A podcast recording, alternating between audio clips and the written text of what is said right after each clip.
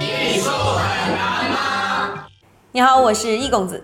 开场前先问大家一个小问题：你觉得语文课本里面最难背的一篇文章是什么？在我看来有两篇，第一篇呢就是庄子的《逍遥游》，而另外一篇呢就是屈原的《离骚》。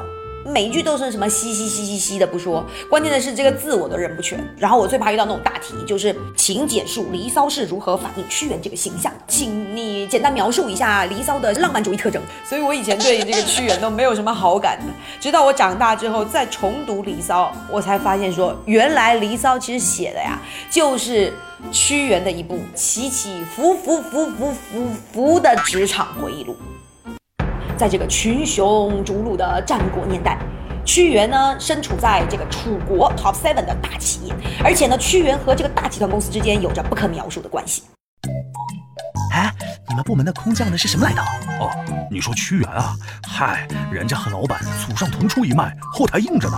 哦，懂了，关系户嘛。对于我们很多人来说，毕业即失业，但是屈原不一样，老板大家远房亲戚啊，后门那是大大的有。这个找工作那还不就是一句话的事情吗？那这个时候你可能会觉得说，嗯，屈原那就是个关系户嘛，能凭实力说话不？哎，司马迁的《史记》里面是这么评价屈原，就是说他见多识广，技艺好，治理国家有一套，外交能力哟哟 check now。后人推算啊，他大概二十出头就已经入职了楚国。二十出头，我们正是那个什么写毕业论文啊、海投简历的时候，屈原已经拿到自己人生当中的一个非常不错的 offer 了，已经入职楚国，而且还当上了左徒。什么叫左徒呢？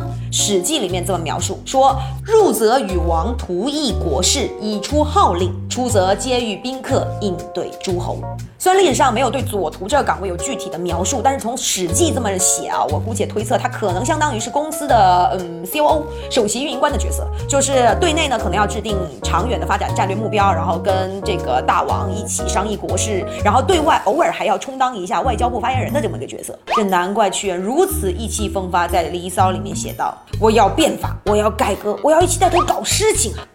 那屈原想搞什么事情呢？最重要的有两件事情，第一件事情叫做，第一件事情叫做唯才是举，也就是说，不管你是寒门学子还是世家子弟，呃，如果你不能够很好的满足公司的这个要求，帮公司争取到利益，那就只有一个字，偷罪行。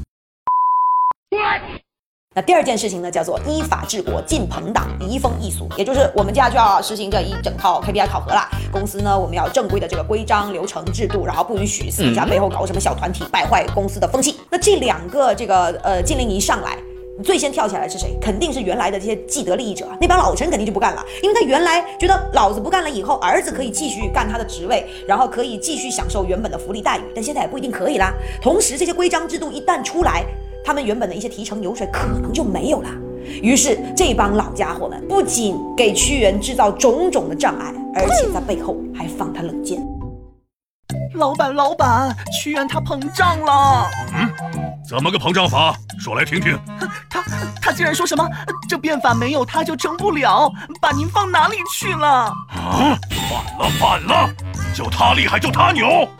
天哪，在这种人事纷繁的公司里面，尤其这种大公司里面，最怕的一件事情是什么？就是枪打出头鸟，功高震主。所以老板呢，天天听了这些洗脑了之后，也就慢慢慢慢疏远屈原了，把他调岗任职，变法也宣告失败。哎，这不是变相的逼你辞职吗？如果我，我肯定是分分钟撂挑子走人呢。但是屈原不这么想，他在《离骚》里面这么写：我知道说实话会惹老板不开心，会惹祸上身，但是我实在控制不住我自己。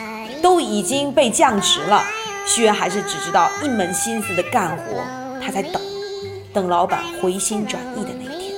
但这一天真的来临的时候，他等来的却不是升职加薪。老板，你不能去秦国呀！爸爸，你去吗？去吗？亲生的，肯定不会害我，我听儿子的。老板被绑，公司不能一日无主啊，毕竟工资还得照发，不是？于是呢，这个呃少东家清香王就开始上任，这屈原的斗志重新又被燃烧了起来。老板呐，你要赶紧去救你爹呀！老板呐，你不要跟茶水间那些人玩，他们心眼儿坏的很哟。老板呐，你弟弟子兰又搞事情了，得教训教训他呀。嗯，老板呐。屈原的进言呢，并没有让老板真的听进去，反而让这位新老板呢心里面非常的不爽。要不是看在你是什么老员工的份上，我早就把你开了。就在这个时候啊，屈原人生当中的第二个巨大的死对头子兰出现了。屈原对子兰本来就是恨之入骨，常常当着所有人的面呢批驳子兰的不是。那子兰这个那个面子被驳，肯定对屈原心生怨言呐。于是呢，就联合了一帮人，就跑到这个清襄王面前去进谗言，说屈原的坏话，说他什么倚老卖老啊。而且最关键的是，他还给屈原泼了一个很大的脏水。他说：“你知道吗？这个屈原在背地里说，你不把你爹接回来，是因为你贪图王位。那屈原真的是这么想的吗？他在《离骚》里面怎么写：屈心而益志兮，忍由而攘垢。”夫清白以死直兮，故前圣之所厚。在这一段里面，我认为最关键的一个字就是“直”。屈原说自己要死于直道，就不管世人再怎么谩骂他，别人再怎么给他身上泼这个脏水，他一样要保持他自己性情当中的那一份直。但是即便如此，他迎来的却是更加悲惨的结局。老板把他叫过来，给了他一个任务，就是。放逐江南，永不回朝。那个时候，屈原已经五十岁了。即便被放逐，我们的屈原还在念叨那句千古名句：“路漫漫其修远兮，吾将上下而求索。”就前面的路还很长，屈小原，你可以的，你一定可以的，你可以去实现自己心中的理想，可以去实现你的美正的梦想。于是，在这个放逐江南的过程当中，他写下了千古名篇《离骚》。《离骚》是什么意思呢？离就是离别，那骚当然不是我们想的那个骚啊，那骚就是愁的意思。离骚有离有也嘛，那换成现在的话就是说水逆通通退散，大概有这么个意思。那离骚全篇有两千四百九十个字，其中被提到最多的就是美人和香草。那我们语文老师在讲述这个课文的时候，也会跟我们说，那个呃，这是什么中国文学史上的什么浪漫主义的先河？你你会觉得说都已经惨成这样的，还浪漫个屁呀！但事实上呢，这个浪漫他说的是他用大量的比心象征手法，比如说他把明君比喻成美人，他在追逐明君的过程，其实也是在追逐美人的过程。那他追到了没有呢？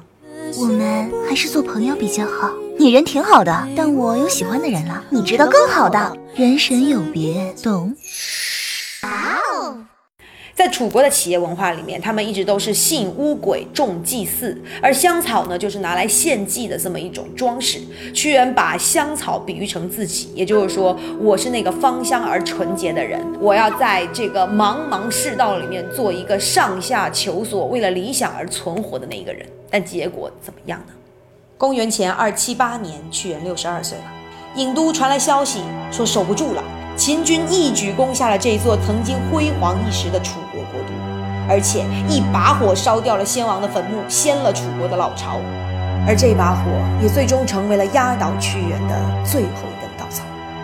史书上其实并没有记载屈原听到这个消息之后他的内心活动，但屈原的结局，我相信我们都知道。于是，在五月初五的那一天，屈原整洁好衣冠，配上自己惯用的香草宝剑。他抱起石头，一步一步走入江水，水很快漫到了胸前，没过了头顶。我常常会想，当屈原闭上眼睛的那一刻，他到底在想什么？是最初和老板共事的那种和乐，还是没能够实现自己美正理想的痛苦？是专权的小人，还是清白的自己？在一般被认为是屈原的绝笔《九章怀沙》里，屈原这么写。知死不可让，愿勿爱惜。明告君子，吾将以为泪兮。横竖都是一死，那就让我屈原追随先贤们而去吧。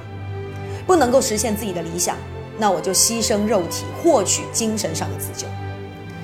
其实我觉得，死亡可能是屈原和自我的一种和解。当他抱起石头的那一刻，他的内心到底是悲伤还是绝望？是释然还是自由？老实说。我觉得那一刻，屈原也许是幸福的。